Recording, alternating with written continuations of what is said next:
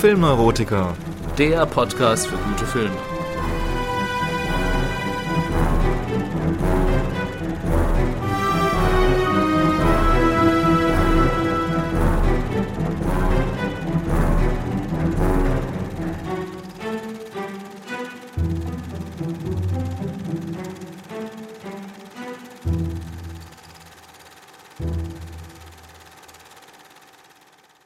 Herzlich willkommen zusammen.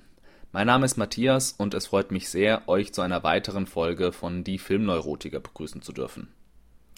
Heute werde ich mit Four Lines den bis dato jüngsten Film in dieser Sendung besprechen. Dass es sich dabei allerdings um einen ganz besonderen Geheimtipp handelt, dessen gesellschaftspolitische Relevanz in diesen Tagen leider wieder aktueller denn je ist, dazu später mehr. Zunächst beginne ich den Podcast aber wie gewohnt mit den News. Und hier muss ich natürlich unbedingt Stellung beziehen zum groß angekündigten Start des sogenannten Extended Universe von DC Comics auf den Kinoleinwänden der Welt. Wie ihr als Hörer dieser Sendung wisst, stehe ich den neuen Comic-Verfilmungen ja etwas skeptisch gegenüber. Und so war meine erste Reaktion auch Kopfschütteln, als ich hörte, dass mit Batman vs. Superman mit einem Budget von ca. 250 Millionen Dollar der bis dato teuerste Film aller Zeiten entstanden sein soll. Trotzdem hat am Ende die Neugier gesiegt und ich habe mir Batman vs. Superman Dawn of Justice im Kino angesehen. Den Anfang dieses zweieinhalbstündigen Marathons fand ich überraschenderweise auch ziemlich gut gelungen.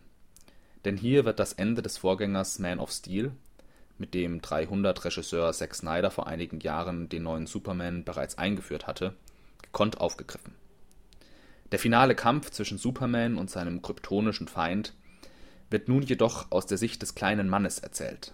Genauer gesagt aus der Sicht von Bruce Wayne, alias Batman, alias Ben Affleck, welcher zusehen muss, wie der Kampf der Giganten die Zerstörung der halben Stadt Metropolis und den Tod zahlloser Unschuldiger zur Folge hat. Aus diesem traumatischen Erlebnis versucht der Film dann im Anschluss den Groll von Batman auf den übermächtigen Superman herzuleiten. Dies gelingt jedoch mehr schlecht als recht. Insgesamt ist der Film dann doch zu vorhersehbar und das Ende ist ohnehin schon von vornherein klar. Die beiden Kontrahenten müssen sich schließlich zusammenschließen, um einen noch viel gefährlicheren Endgegner in einer riesigen Materialschlacht zur Strecke zu bringen. Und um das Extended Universe auch schon mal in Stellung zu bringen, wird ohne Not dabei auch schon mit Wonder Woman eine ebenso neue wie für den Film eigentlich überflüssige weitere Superheldin eingeführt. Sie wird übrigens nächstes Jahr auch ihr eigenes Solo-Abenteuer im Kino bekommen. Ebenso wie bereits weitere Filme im Extended Universe feststehen, allen voran League of Justice, in welchem, vergleichbar mit Marvels Avengers-Filmen, sich sämtliche Helden der DC Comics zu einer Gerechtigkeitsliga zusammenschließen werden. Man kann sich also auf bombastische Effekte und die übliche 0815 Popcorn-Kino-Unterhaltung freuen. Alles andere als 0815 ist dagegen der Film, um den es in der heutigen Folge von Die Filmneurotiker gehen soll.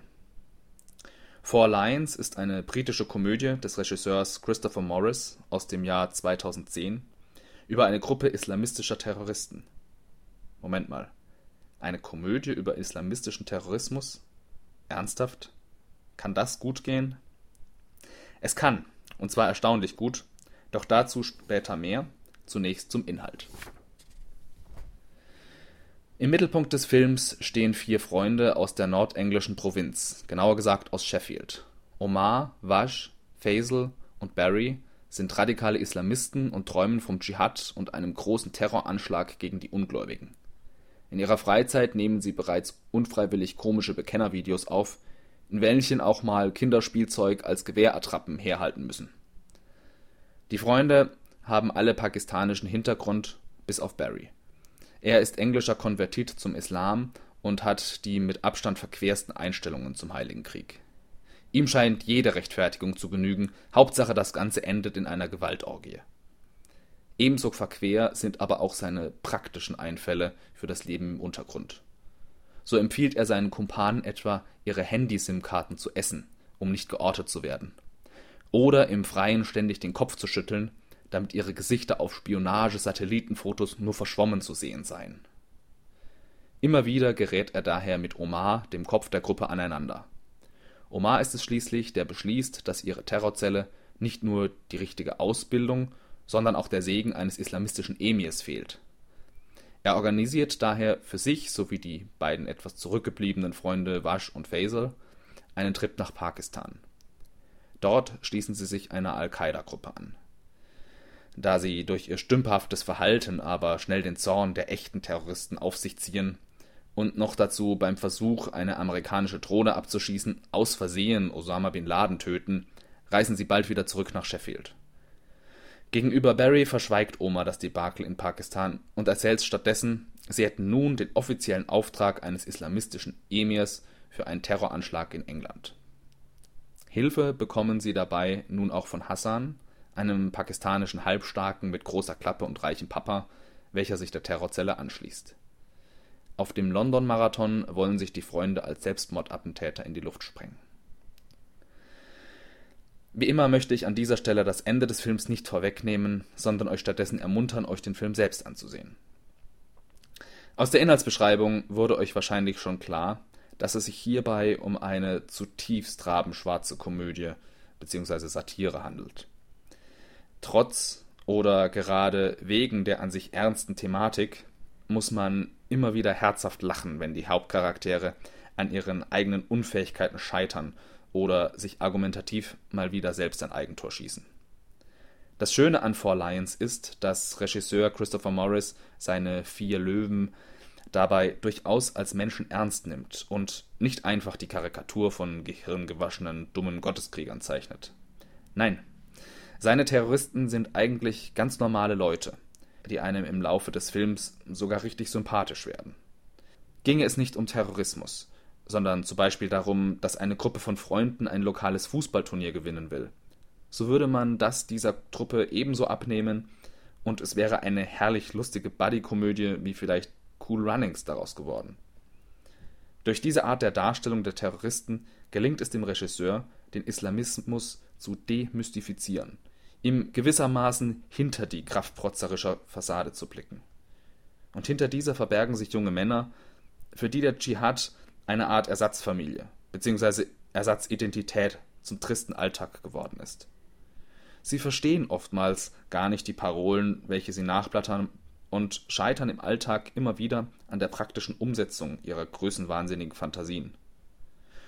So auch die Freunde im Film. Sie sind nicht frei von Gewissensbissen, und bis zum Schluss ist nicht klar, ob sie tatsächlich von der Tötung von Unschuldigen überzeugt sind. Der islamistische Terrorismus wird in Four Lines trotzdem auch nicht verharmlost. Im Gegenteil. Gegen Ende des Films bleibt dem Zuschauer immer wieder das Lachen im Halse stecken. Auch ist der Film keineswegs islamfeindlich. So wird zum Beispiel Omars Konflikt mit seinem Bruder wiederholt thematisiert, welcher ein strenggläubiger Moslem ist und versucht, Omar von der Gewalt abzubringen.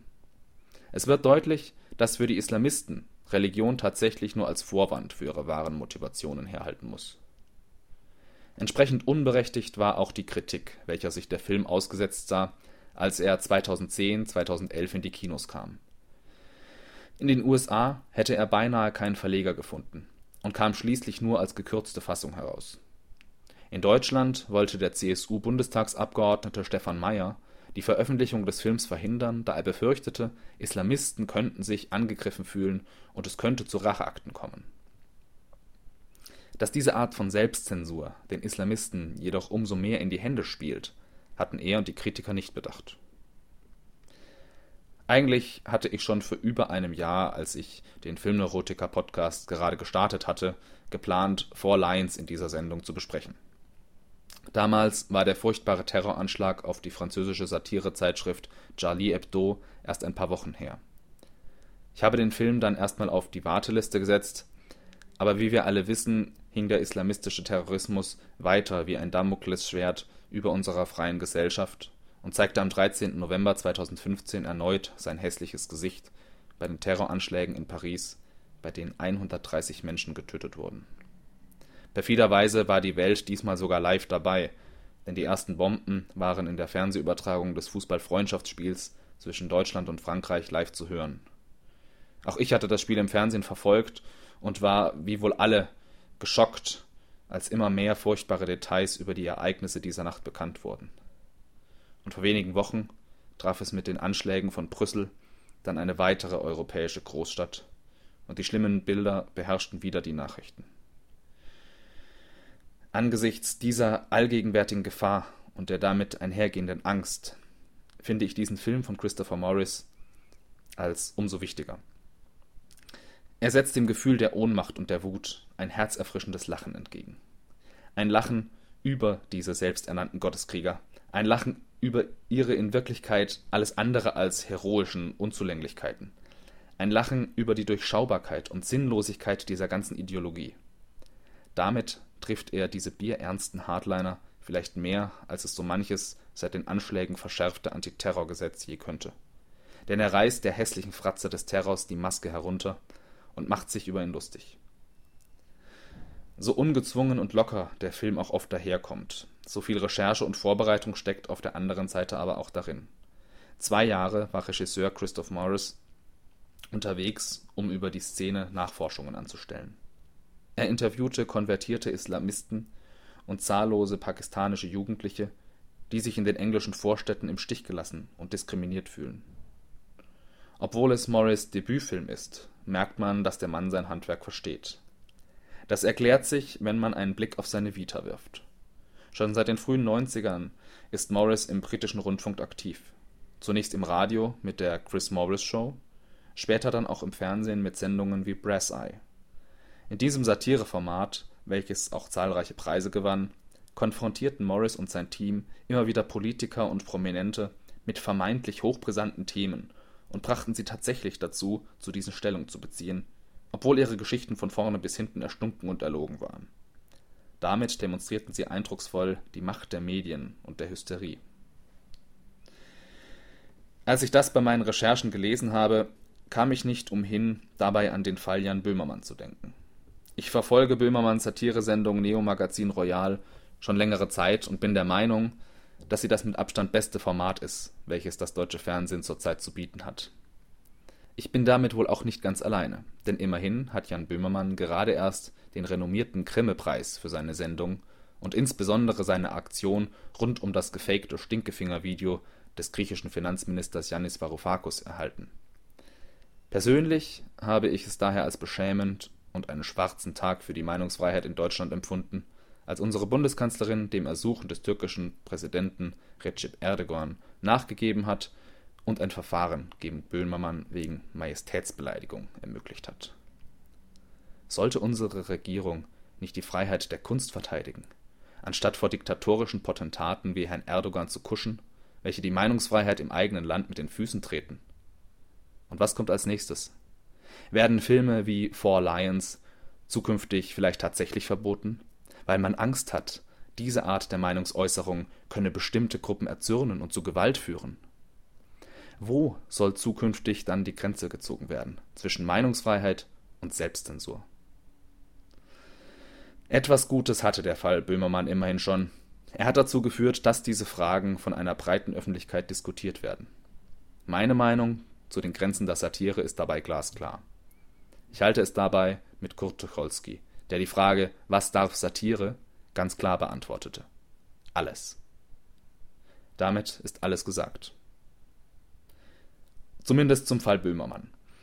Was aber wie immer zum Abschluss der Sendung noch aussteht, das ist die Bewertung des heutigen Films.